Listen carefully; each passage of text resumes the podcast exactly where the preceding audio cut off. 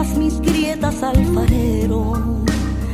Estoy en agonía, alfarero.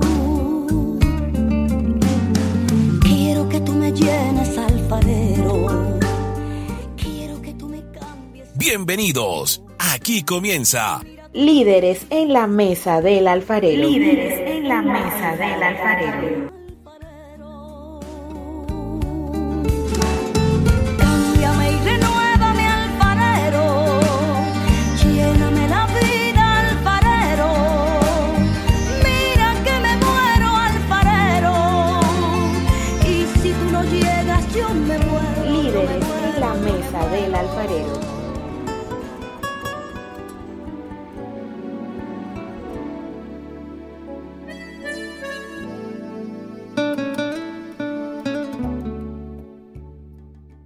Muy buenas noches, yo soy su hermano Reinaldo Nisberg, quien conduce y produce la programación hasta que el día sea perfecto y esto siempre por Tierra de Milagros Radio.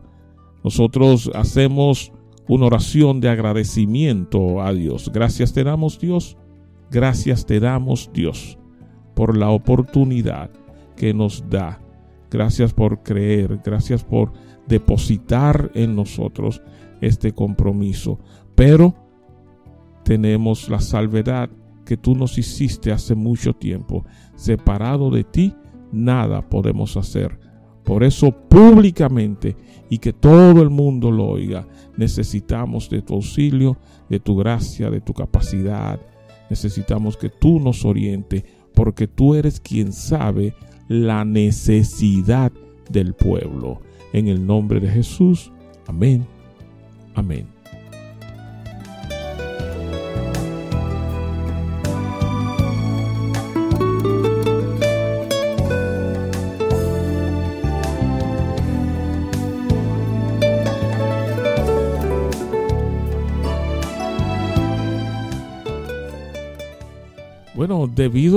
Cantidad de invitados que tenemos y lo mucho que ellos tienen para decirnos, simplemente me voy a limitar a decirle a usted que nos escucha por primera vez que este es su congreso, líderes en la mesa del alfarero y nuestra intención es que crezcamos junto en el Señor. Y ya lo decíamos que la teología es una herramienta, es una alternativa que nos puede ayudar a nosotros a conocer más y mejor a Dios. Y mientras mejor conocemos o más conocemos a Dios, eso nos va a permitir a nosotros ser mejores líderes. Ya lo había dicho Dios a través de uno de sus profetas, mi pueblo perece por falta de conocimiento. Entonces, mientras usted y yo como líderes conozcamos mejor a Dios, pues eso nos va a permitir ser mejores líderes. Y la otra cara de la moneda, por darle un nombre, no queremos nosotros llenarlo de información y, más, y no más, sino más bien que esa información se convierta en transformación y que nosotros lleguemos a la estatura del varón perfecto. También permítanme ya como versículo final la primera carta de Corintios en el capítulo 8, el versículo 1 en la parte final dice, el conocimiento envanece, subraye este verbo envanecer, pero el amor edifica. Cuidado lo que usted o yo estamos haciendo con el conocimiento que estamos adquiriendo. Nunca creamos que esto es para o que conocer de homilética, conocer de hermenéutica, de esa exégesis bíblico. Nunca creamos nosotros que conocer y preparar un buen sermón es positivo. Eso nos hace a nosotros mejores que aquellos que quizás ni siquiera pudieron ir a la escuela. Porque recuerde que Dios tiene la condición, la capacidad, la virtud de tomar aquello rechazado y ponerlo al frente. Así es que no provoquemos a Dios, no nos creamos nosotros que porque sabemos, porque hemos estudiado, eso nos da permiso a maltratar las ovejas. Recuerde, y con esto ya guardo silencio, recuerde lo que Jesús le dijo a Pedro. Apacienta a quién? Mis ovejas, es decir, son mías. Ten cuidado como la trata. Si usted y yo podemos adquirir conocimiento, hemos tenido la gracia, la dicha de quizás avanzar un poco en los estudios, pero cuidado con lo que hace. Cuidado lo que tú haces con lo que tú tienes en la mano, porque el que te lo dio también te lo puede quitar.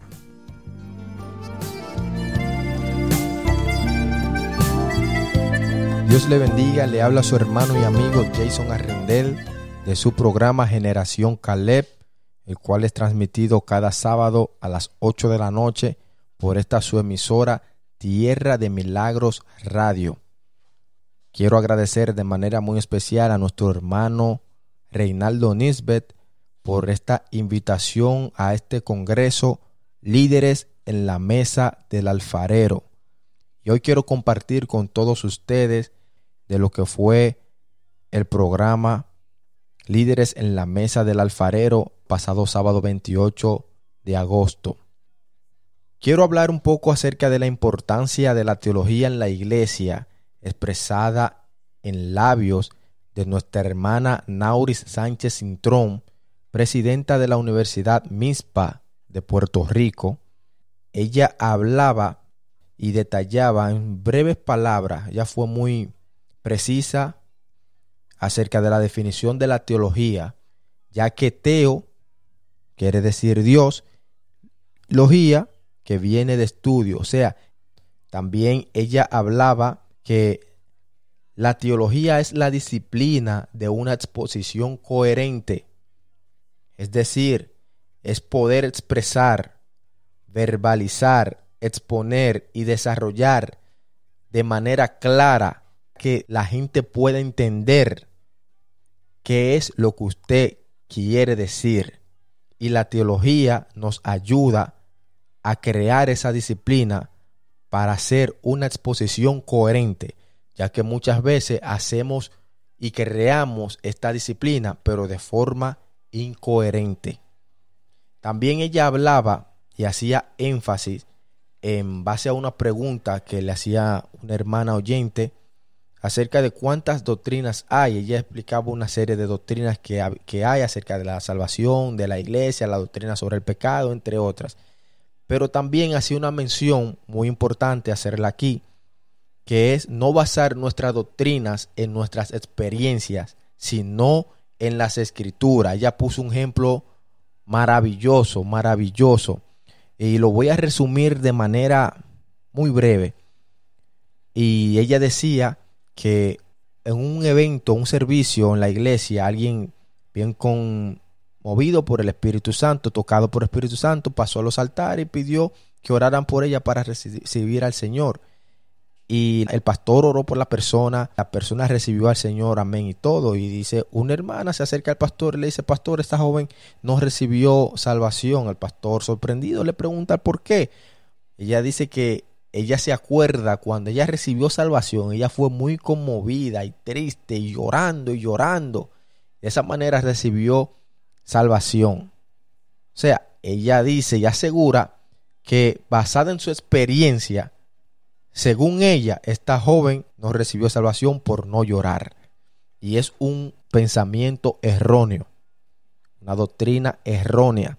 Nunca podemos basar nuestras doctrinas en experiencias, sino en las escrituras. ¿Qué dicen las escrituras? Que si confesares con tu boca que Jesús es el Señor y creyeres en tu corazón, serás salvo. Y es muy importante hacer este tipo de aclaración, ya que vivimos y estamos muchas veces en lagunas basado en doctrinas erróneas.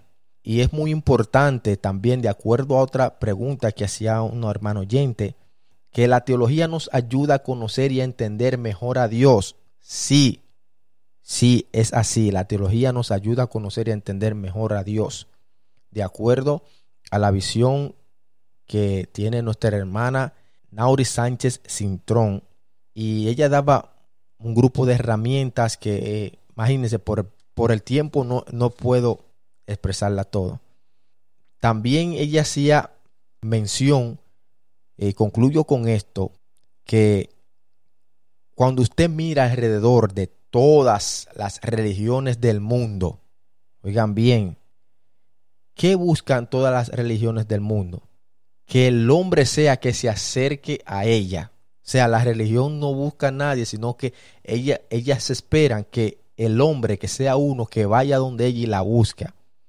Pero ella dice que ninguna deidad se acerca al ser humano, sino que la única deidad que se acerca al ser humano es la de Dios. ¿Por qué? Porque Él se revela a los hombres. Él toma la iniciativa de qué? De buscar al hombre, de acercarse al hombre, de revelarse a la humanidad. Ella citaba varios ejemplos que nosotros bien lo conocemos, el caso de Abraham, el caso de Moisés y muchos otros. O sea, luego de él revelarse, ¿qué pasa? Se encarna para vivir entre nosotros y luego habitar en nosotros. Así que agradezco de manera infinita nuestro querido hermano Reinaldo Nisbet por esta invitación a este congreso, líderes en la mesa del alfarero. Eh, una bendición muy especial a los expositores, eh, nuestra hermana Nauri Sánchez Cintrón, presidenta de la Universidad MISPA en Puerto Rico, y también un cordial saludo a nuestro hermano y teólogo de formación, Joel Ruiz, que también estuvo compartiendo con nosotros. Así que el tiempo es corto. Dios le bendiga, Dios le guarde y sigan en este Congreso líderes en la mesa del alfarero.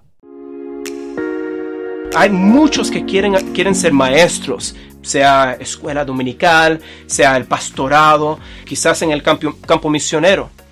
Y para poder hacer eso bien, uno tiene que prepararse. Para poder enseñar la palabra de Dios, tenemos que recibir primeramente de la palabra de Dios, aprender a interpretar la palabra de Dios y explicar la palabra de Dios. Para poder enseñar teología, tenemos que recibir la teología de la Biblia, aprender lo que es la teología y cómo podemos mejor enseñar la teología y después enseñarla. La palabra teología Etimológicamente hablando, pues ya sabemos que viene de dos términos, de dos términos griegos, del término teos en griego, que significa Dios, y del término logosología, que significa estudio o tratado acerca de. Entonces, la teología es el estudio de Dios y las cosas de Dios, así, así en palabras sencillas. Entonces, la teología es el estudio de Dios, específicamente de qué, de qué, de qué estudiamos acerca de Dios. Bueno, la teología abarca lo que concierne al, al carácter, a la naturaleza, a los atributos, a las obras y a los dichos o palabras de Dios. Las ramas que estudia la teología es muy extensa la cual lo hace muy interesante al estudiarla. Y para poder entenderla, lo haremos de una manera muy sencilla.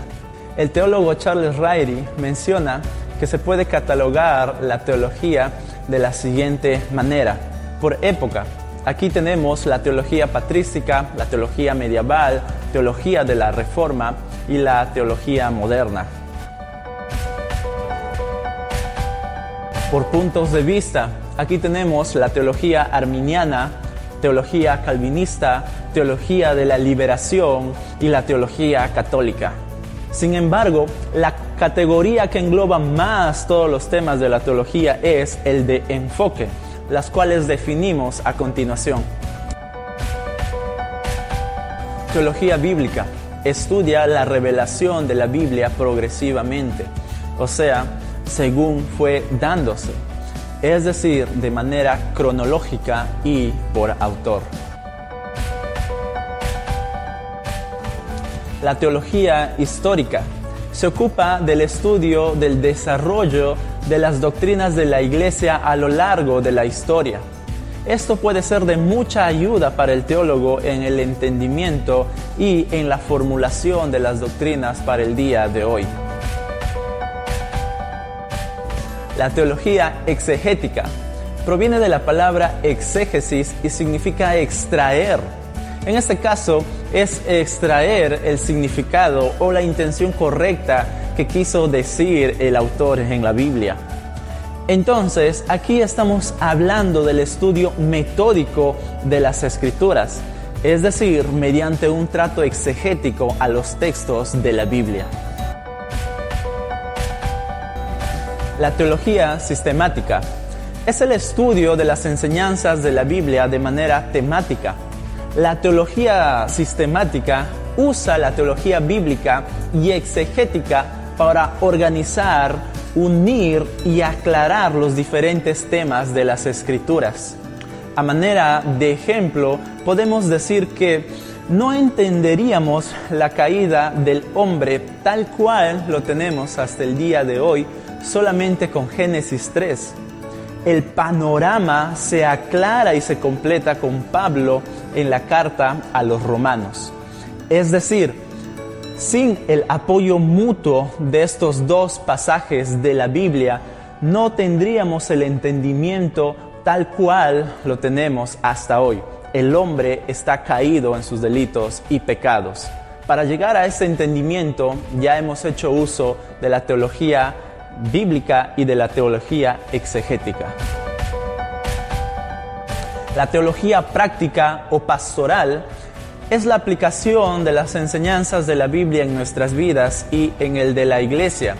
Aquí se toca temas como la consejería, la ética cristiana, la predicación, la administración de la iglesia y temas similares.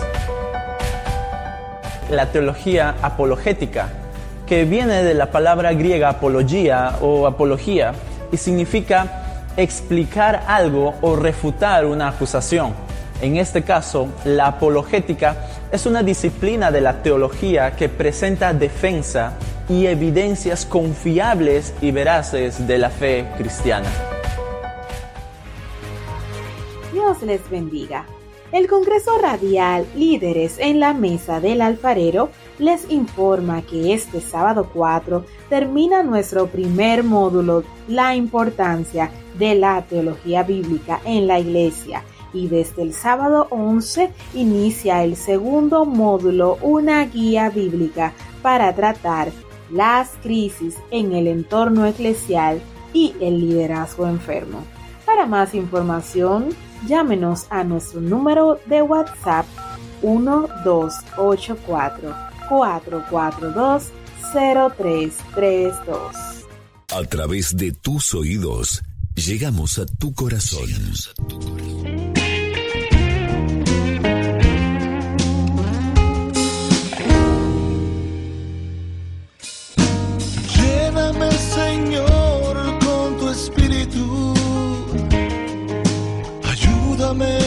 reflejar tu rostro.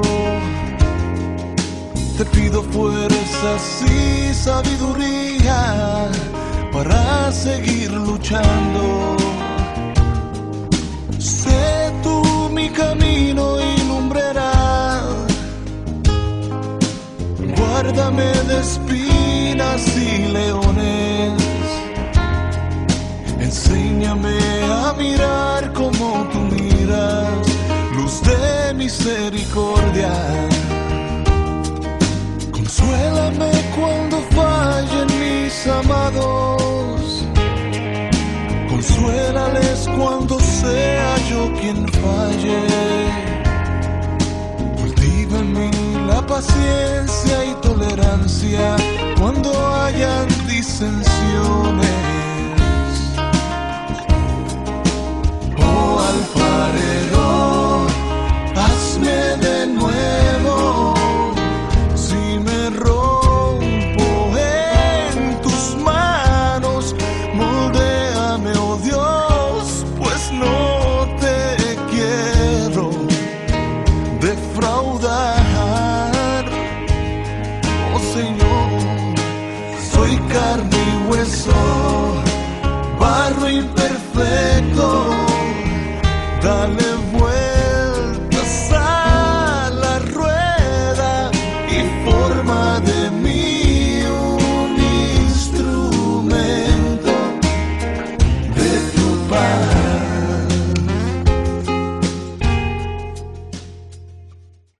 Los tres pilares de la teología bíblica son los siguientes. Primero, la Biblia es una unidad. se trata más bien de una unidad en la diversidad. Da la impresión de que al, leer la Biblia hay mucha diversidad, hay muchas historias que aparentemente no tienen conexión, pero este pilar fundamental nos, enseña a leer la Biblia como si de verdad hubiera una unidad en la Biblia. Y esta unidad está en, la obra de Jesús. El segundo pilar es que la Biblia es una revelación progresiva.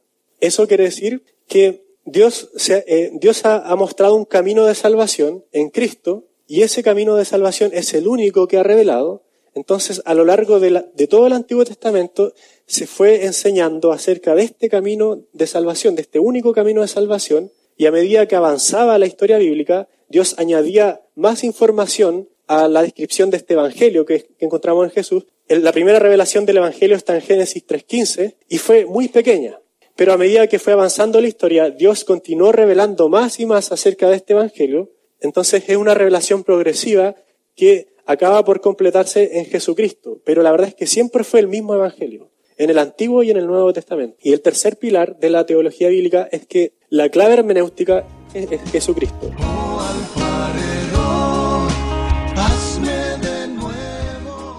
Algunas personas escuchan la palabra teología y la utilizan como una palabra negativa. Hola, mi nombre es Eduardo Barrientos y mi pasión es enseñar la Biblia y enseñar teología. Muchos cristianos me dicen, oye, pero yo solamente creo en Jesús, yo no hago teología. Pero si yo te pregunto, ¿quién es Jesús? Lo que sea que tú me respondas es una afirmación teológica quiero explicar a qué nos referimos con teología sistemática y por qué es tan importante para nosotros. La teología consiste en estudiar todo lo que Dios nos ha revelado, no solo acerca de sí mismo, sino acerca del mundo que Él creó, acerca de los seres humanos que Él creó y acerca de la salvación que Él ha provisto a esos seres humanos. Allí es a donde queremos llegar cuando mencionamos la frase teología sistemática. Sistemático significa que hay un orden, que hay un sistema, que hay una coherencia de todas las cosas que Dios nos ha revelado. La teología sistemática podríamos definirlo como qué es lo que la Biblia nos enseña acerca de cualquier tema, acerca de Dios, acerca de la creación, acerca de Cristo, pero también acerca de los seres humanos, acerca del matrimonio, acerca de la familia, acerca de el trabajo, acerca del dinero, acerca de lo que sea. La teología sistemática estudia todo lo que la Biblia nos dice acerca de cualquier tema y lo hace de una manera sistemática, lo hace con un orden, con una coherencia. Hay personas que preguntan, bueno, ¿y por qué necesitamos la teología? ¿Por qué no solamente repetimos lo que la Biblia nos dice ya? Es más sencillo. Y eso suena como algo bastante noble, pero tiene un pequeño problema. Tú me puedes decir, bueno, yo creo en Jesús. Te pregunto, ¿quién es Jesús? Si tú me respondes Jesús es el Hijo de Dios, o si tú me respondes que Jesús es tu Señor y tu Salvador, ya estás haciendo teología porque estás resumiendo en una pequeña oración la identidad de quién es Jesucristo.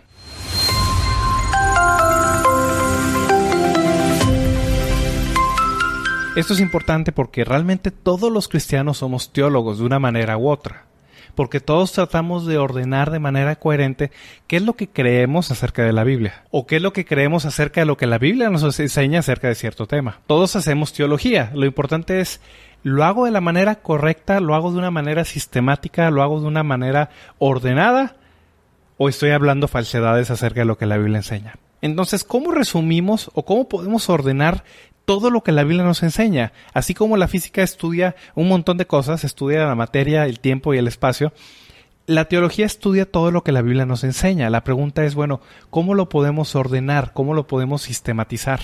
Tradicionalmente la teología sistemática se divide en ocho secciones o en ocho disciplinas que nos explican qué es lo que la Biblia enseña. Las secciones principales de la teología sistemática son, primero, la bibliología, que es el estudio de la Biblia misma, de la palabra de Dios, en qué consiste, qué es la Biblia. Segundo, lo que conocemos como teología propia, que es el estudio acerca de Dios mismo, quién es Dios, cuáles son sus atributos, de qué manera es Él, etc. Tercero, la antropología, que es el estudio del hombre específicamente, cómo fuimos creados, para qué fuimos creados, cuáles son las características de un ser humano. La cuarta es la cristología, que es el estudio acerca del Señor Jesucristo, no solo en su naturaleza divina, sino en su naturaleza humana, y también cuáles son los roles o las acciones que Jesús ha hecho por nosotros. La quinta sección es la soteriología, que es el estudio acerca de la salvación, esta va desde el plan que Dios tuvo para la salvación hacia, hasta su ejecución en el mundo actual. La sexta es la neumatología, que es el estudio del Espíritu Santo, no solo de su naturaleza divina, como también es en el caso de Jesucristo, sino acerca de cuál es el rol que él desempeña en la vida de la iglesia. La séptima sección es la eclesiología, que es el estudio de la iglesia misma. ¿Qué es la iglesia? ¿Cómo se debe comportar una iglesia? ¿Cómo se debe organizar la iglesia? Todo eso estudia la eclesiología. Y la última sección, la octava, es la escatología. Escatología significa el estudio de los últimos tiempos. ¿A dónde va a parar tanto una persona, al cielo o al infierno, pero también a dónde va a parar la historia de toda la humanidad?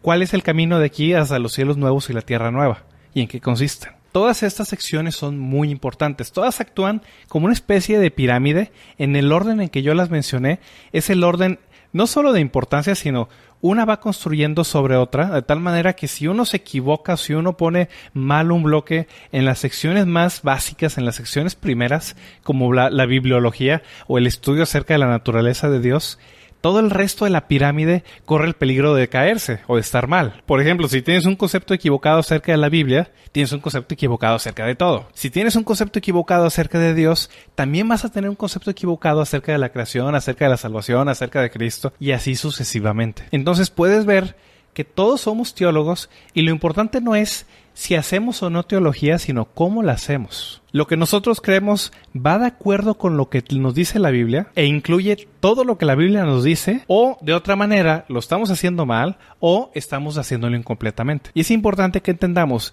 que hacerlo de una manera equivocada o hacerlo de una manera deficiente tiene consecuencias graves no solo para la salud espiritual de las personas sino también cómo viven día a día. Realmente todos los cristianos somos teólogos, entonces es muy importante que las conclusiones que lleguemos acerca de la Biblia sean las correctas para nosotros.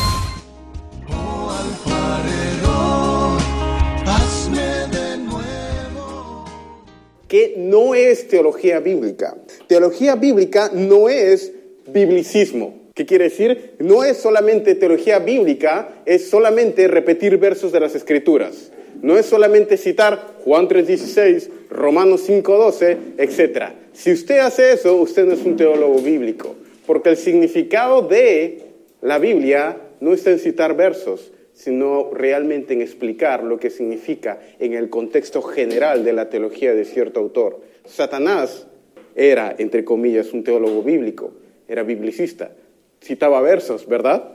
Cuando estaba con Cristo, pero lo citaba mal.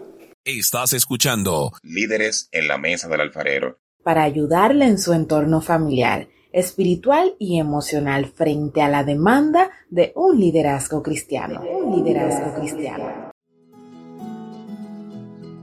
Sí, sí, sí, yo sigo aquí, yo no me he ido, sigo con mi compromiso, sigo con mi responsabilidad de estar aquí, ser su anfitrión y esperando que cada uno de ustedes se sientan cómodos, se sientan bien. Vamos nosotros ahora a escuchar la respuesta de dos o tres personas que se le hace la siguiente pregunta. ¿Por qué estudió usted teología?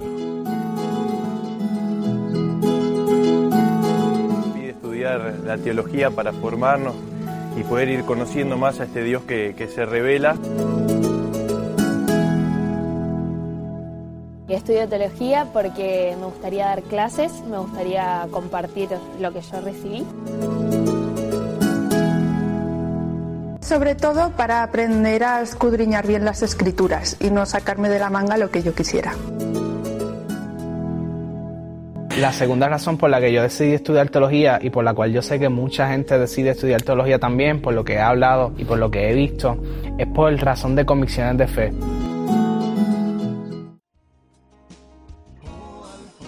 Estamos hablando acá de la educación teológica. Miguel, quizás podrías hablar algo en cuanto a cuál es el peligro de la capacitación teológica si está aislado de una vida en la iglesia local. Bueno, la realidad es que el, mejor lugar, el mejor laboratorio para formar a un siervo de Dios es la iglesia local. Mm. Ah, lamentablemente mucha gente no lo ha entendido de esa manera. Y, ciertamente nosotros tenemos mucho que agradecer a los seminarios y demás, pero en realidad, como los mismos presidentes de seminario han logrado admitir, y le oía a Al Moller recientemente hablando de esto, el mejor lugar para formar un pastor es una iglesia local, porque es ahí donde están las ovejas, es ahí donde está el pastoreo, es ahí donde yo aprendo a, a tratar con los problemas que las ovejas tienen. Es como el mejor lugar para formar un médico, es en el, en el lugar donde los enfermos están y se le enseña sobre la base de las enfermedades que estas personas sufren, más que en un aula de clase o, en- o detrás de un libro. De manera que la iglesia local necesita, y, y para mí es de gran gozo ver que eso es algo que está ocurriendo hoy en día, la iglesia local está retomando su lugar en lo que es la formación de ese futuro pastor y de sus propios miembros. Otto, ¿qué le podrías decir a una persona sobre su deseo de capacitarse más? Hoy hay muchas oportunidades con Internet. ¿Qué consejos le darías a un joven que quiere más capacitación teológica? Bueno, yo pienso que el estudio de la palabra no es una opción que las personas van a considerar si lo hacen o no. Es algo que debe ser mandatorio en todo creyente. Unos tendrán la oportunidad de hacerlo de manera formal en una institución y otros lo van a hacer a través de los libros, lo llamamos autodidactas. Pero nadie va a escapar del deber o debería escapar del deber de estudiar la palabra ya a través de una institución formal. Y yo pienso que hoy más que nunca tenemos muchísimas oportunidades, como nunca antes en la historia, de estudiar la palabra de Dios asistido. Cuando nosotros vamos a las escrituras, nos vamos a dar cuenta que dentro del plan de Dios, el estudiar la Biblia siempre ha sido algo asistido. Dios le daba sus revelaciones a los profetas y los profetas en el Antiguo Testamento enseñaban al pueblo. Cuando Esdras lee el libro de la ley en Nehemías capítulo 8, tenía un grupo de personas que le estaban enseñando la interpretación correcta a lo que estaban escuchando. Siempre la palabra de Dios tiene que ser estudiada de una manera asistida. Cuando yo busco libros, estoy estudiando la palabra de Dios asistida por estos autores que Dios le ha dado luz y que ellos a su vez se han alimentado de otros. Entonces, hoy tenemos la internet, las personas pueden estudiar la palabra a través de cortos videos como este, a través de estudios que se hacen de los cursos online. Yo pienso que hoy tenemos una gran bendición de parte de Dios porque estamos en la era de la información. Y eso fue lo que provocó también que en los días de la reforma la verdad bíblica se masificara por la invención de la imprenta. Quiere decir que esta tecnología que nosotros tenemos hoy en día es neutral. Y Dios la está usando para divulgar su verdad. Ah, ¿qué, qué le diría a un joven que está en una iglesia que probablemente esa iglesia ha abandonado el Evangelio y, y está lejos de una iglesia sana y quiere capacitarse teológicamente? ¿Qué le diría a esa persona? Bueno, este, yo pienso que eh, lo primero que le diría a ese joven es que el conocimiento que él está adquiriendo no solamente debe ser un conocimiento para suministrar información, sino que su carácter tiene que ser congruente al conocimiento que él está recibiendo. Por un lado, yo veo que hay iglesias que no son de sana doctrina y que no son buenos ambientes para crecer integralmente en el conocimiento de la persona de Dios. Pero también creo que hay personas que están adquiriendo conocimiento, que están desarrollando una actitud arrogante y orgullosa y piensan que el adquirir conocimiento los hace teólogos y los hace eh, tener la autoridad para quizás juzgar sin compasión a personas que probablemente tienen menos conocimiento que él o que tuvieron menos oportunidades de aprendizaje. Entonces, yo pienso que eh, cada persona tiene que vivir sus procesos en estas iglesias donde están. Y si ya es insostenible por la confrontación que se puede dar entre la verdad y aquellos que son los líderes de la iglesia, pues debe tratar de irse en paz en cuanto a lo que dependa de él. Pero también he visto que hay muchos de estos jóvenes que son provocadores y que se han convertido en verdugos de aquellos que no piensan como, como ellos y yo pienso que esa actitud no es piadosa porque el conocimiento de la verdad debemos entender que no es el conocimiento de concepto, es el conocimiento de una persona y esa persona se llama Jesucristo. Y todo el que entra en contacto con Jesucristo es transformado. Entonces, si esa persona entra en contacto con Cristo, con su verdad revelada, lo primero que va a convencer a los demás de que está en el camino correcto es precisamente la transformación de su vida. Exacto.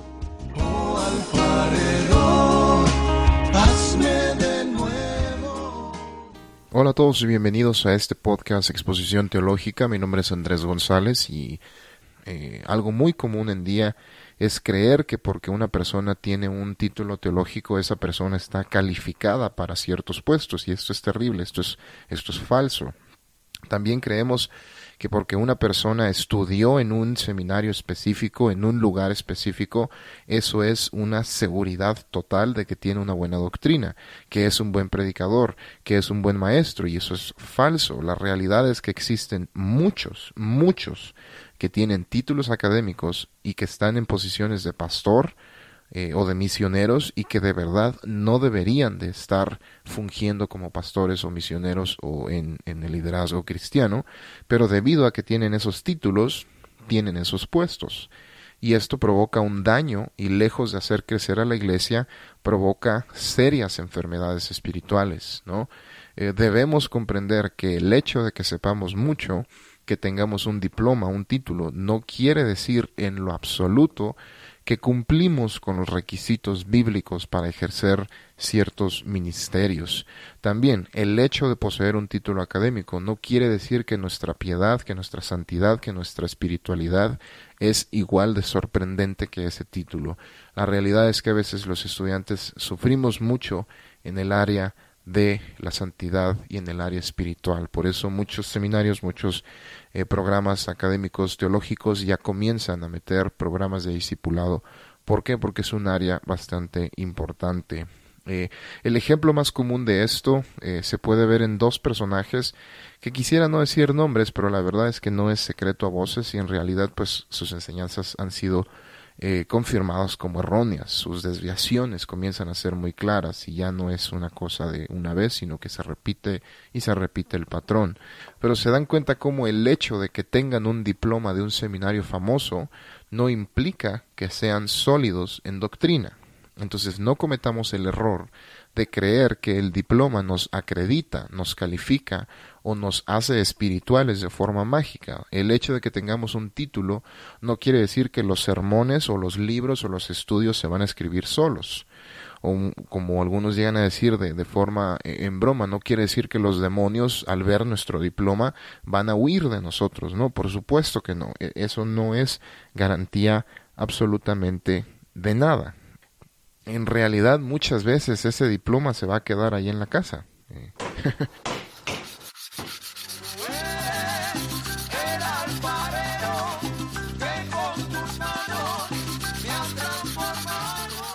congreso, líderes en la mesa del alfarero. Por www.radio, tierrademilagros.org. Líderes en la mesa del alfarero.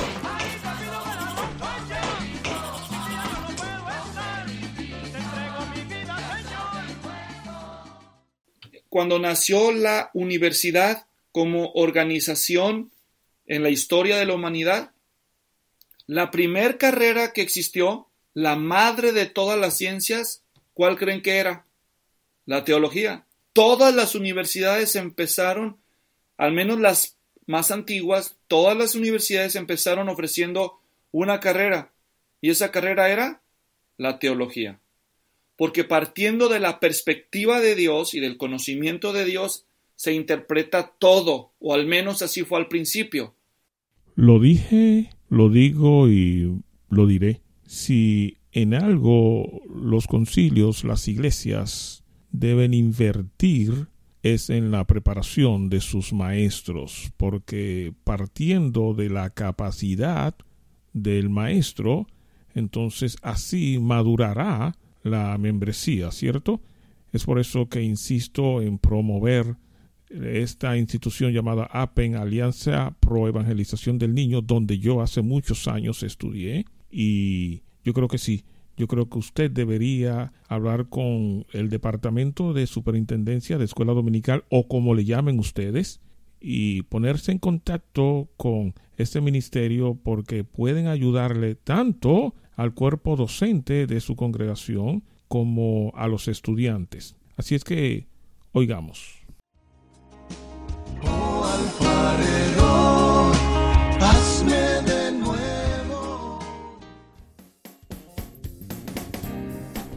¿Qué es APEN?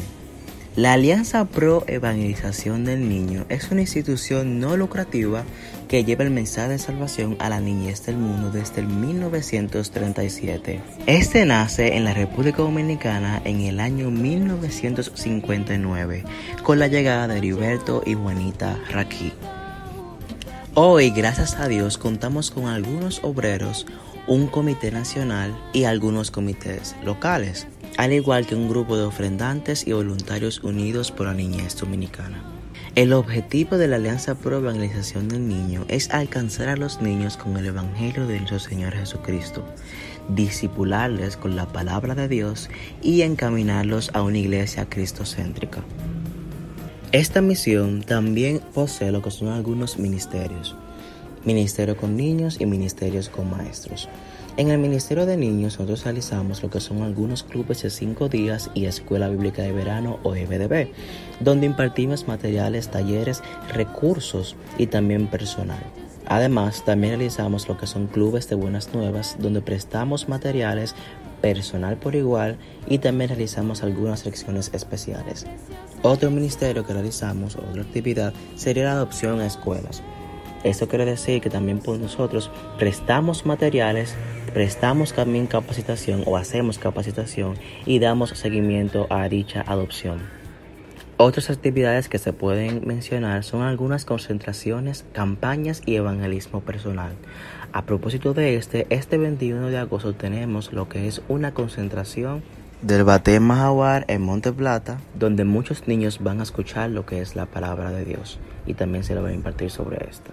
En el Ministerio con Maestros tenemos diferentes cursos que se le pueden impartir a los maestros.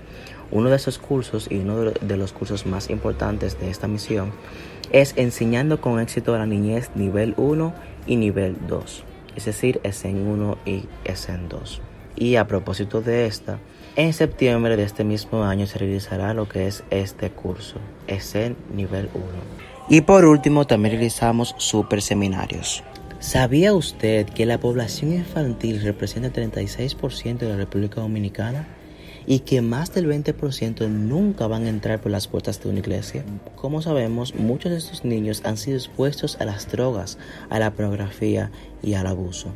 Pero un estudio hecho por George Barna dice que el 85% de creyentes recibieron a Cristo como Salvador antes de los 14 años. Usted puede formar parte de nuestro ministerio para así ayudarnos con esta hermosa misión que fue inspirada por Dios. Usted puede colaborar orando. También se puede unir a nuestro equipo de voluntarios de APEN, al igual que usted se puede unir a nuestro equipo de sustento. La Alianza Pro Evangelización del Niño posee diferentes sucursales en la República Dominicana. Tenemos una sucursal principal la cual está ubicada en la avenida 27 de febrero, esquina 30 de marzo, y quien dirige esta sucursal es María Rodríguez, que es la directora nacional en la República Dominicana. También tenemos otra sucursal en San Juan de la Maguana, dirigido por Mercedes Figuereo, Leoni Taveras en la región sureste, Gina Peralta en Santiago de los Caballeros y sus zonas aledañas, y por último tenemos a Marta Jocelyn Peguero en la zona oriental. Este último está ubicado en la avenida 25 de febrero, número 177, en Sánchez Las Américas, Santo Domingo Este. Para más información acerca de esta sucursal, se puede comunicar a los siguientes números. 809-771-6558 y 829-995-6558.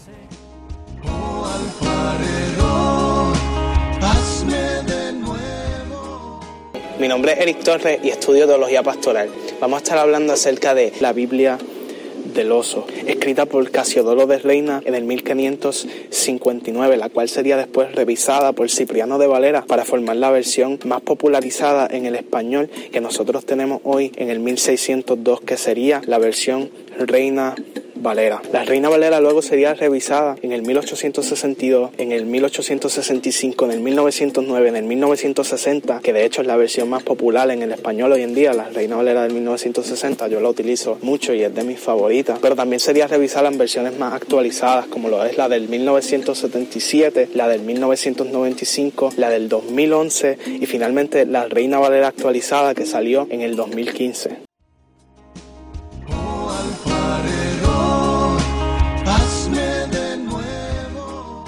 Nosotros ya estamos llegando estamos muy próximos a lo que es la finalización de la programación hasta que el día sea perfecto, específicamente dentro de este Congreso, líderes en la mesa del alfarero, y usted sabe que estamos en el módulo, la necesidad de la teología dentro de la iglesia, dentro del liderazgo cristiano. Muchas gracias a cada uno de ustedes por su participación ahí en la distancia, sus notas, sus llamadas telefónicas, sus mensajes, esto nos estimula a nosotros a querer seguir haciendo un buen trabajo. Yo quiero también entre uno y otro hacernos saber a nosotros mismos que no podemos tomar el riesgo de sentar, si se quiere, al Espíritu Santo porque ya contamos con conocimientos teológicos, manejamos el mundo de la homilética, de la hermenéutica, de la exégesis bíblica, entre otro saber dentro de este mundo de lo que es la teología. Nos libre Dios. Recuerde que Dios puede usar un burro si quiere para hablar. Recuerde lo que Jesús le dijo a un grupo contemporáneo de él. Si ustedes callan, bueno, pues las piedras hablarán. Recuerde lo que Dios le dijo a Samuel concerniente a Saúl. No me ore más por él, yo tengo uno mejor que él. Evitemos que Dios tenga que decirnos eso a nosotros por nuestra prepotencia, porque ya nosotros conocemos. Dios puede coger a un indocto, Dios puede coger, si fuera necesario, a un neófito para que diga lo que Él quiere que se diga, ya que usted se siente, ya que yo me siento muy grande, porque tengo un diploma, porque tengo un curso, porque ya... No, no, no, no, nada de esto. Mientras más pequeño frente a la presencia de Dios usted se siente, Él se encargará del resto. Bendiciones mil para cada uno de ustedes. Les recuerdo también que ya terminando vamos a tener un participante de Puerto Rico quien nos va a hacer la advertencia porque muchas veces estamos llenos de tanto conocimiento, tanto tecnicismo que queremos pararnos detrás del púlpito y deslumbrar a los que nos oyen con nuestro alto conocimiento. Eh, nada más lejos de la verdad. Cuidado con esto.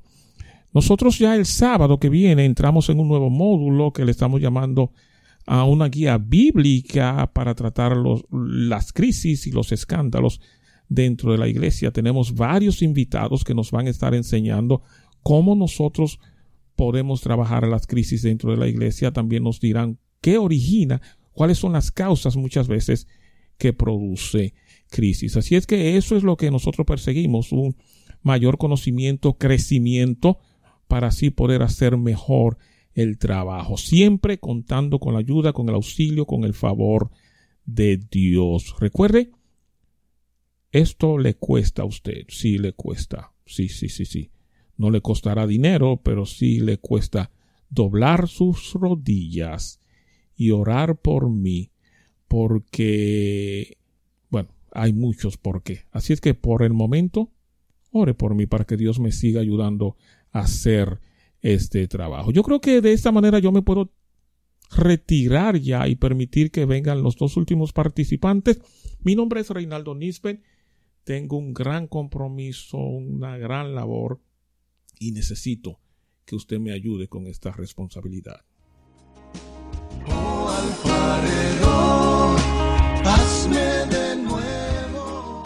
El lenguaje técnico. Eh, usted está en el instituto, entonces aprendió dos o tres cositas y entonces aprendió que la doctrina de la segunda venida de Cristo y del final del mundo se llama la escatología. Aprendió que el libro de Isaías es bien largo y se divide en tres partes y la tercera parte le dicen el tercer Isaías o el trito Isaías. y usted va a predicar de Isaías 66 y se levanta y dice, mis hermanos, en esta hora vamos a hablar de los oráculos escatológicos del trito Isaías. Y siempre sale alguien diciendo, ay mamá, ¿qué fue esto? ¿verdad? O sea, porque no entendí la primera oración, pues lo que viene después es... Así que ese tipo de cosas usted las elimina. Claridad, brevedad, unidad y buena elaboración. De manera sencilla es lo que necesitamos en la introducción del sermón.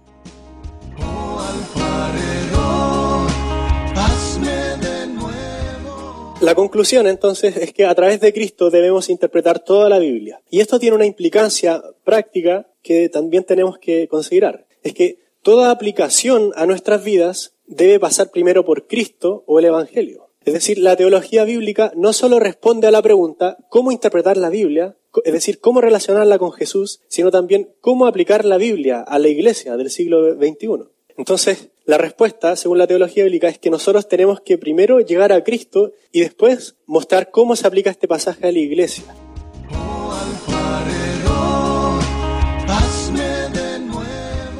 Oigamos un testimonio desde un rincón del mundo. Dios te bendiga, mi hermano Junior. Déjame decirte que ya yo soy un radio oyente de ustedes. Amén.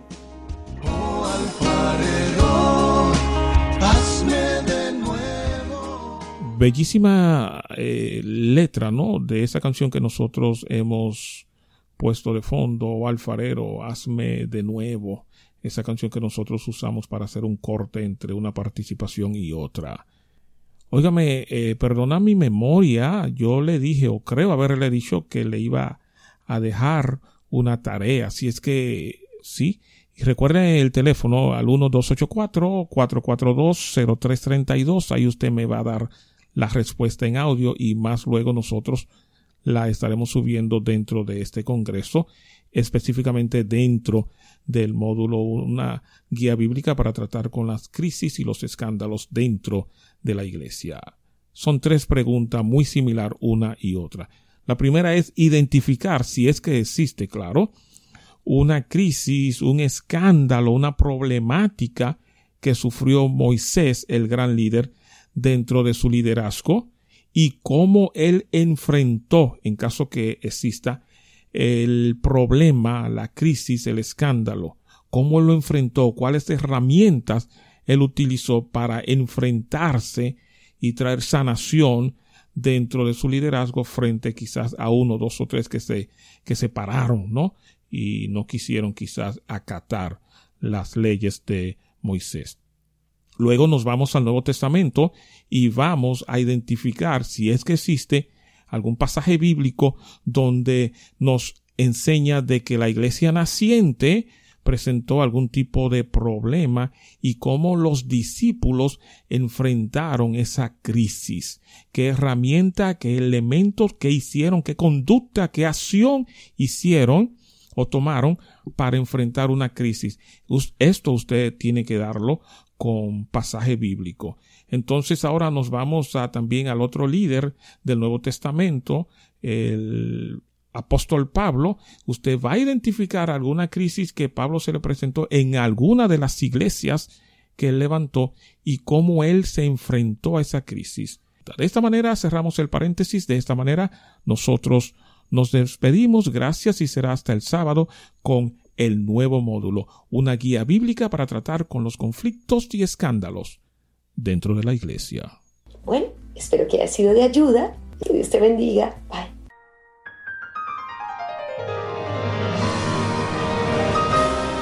El programa hasta que el día sea perfecto le da las gracias a Dios y luego a ustedes por dejarnos entrar a su intimidad personal y familiar. Tenemos la convicción de que el contenido de la programación cooperó con su crecimiento espiritual y familiar. Si quieres saber algo más de la programación, escríbanos al correo electrónico reinaldonisbet.com R E Y N A L D O N I S B E T T arroba gmail.com o visítenos en nuestra página de Facebook hasta que el día sea perfecto, porque hoy tú y yo solo conocemos en parte Esta y la próxima entrega radial lo buscaremos en el trono de Dios.